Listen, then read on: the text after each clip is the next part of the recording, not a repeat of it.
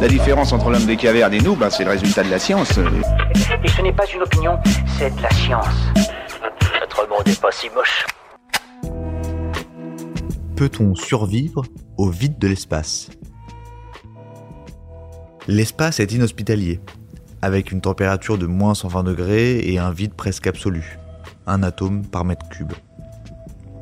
Des expériences réalisées par la NASA ont établi qu'un homme, sans scaphandre, survivrait environ deux minutes, mais perdrait connaissance en une quinzaine de secondes. Le froid n'est pas la vraie difficulté. En effet, mauvais conducteur thermique, le corps ne se refroidit que très lentement dans le vide. Le problème, c'est l'absence d'atmosphère, donc de pression extérieure. Sans elle, le sang se mettrait à bouillir.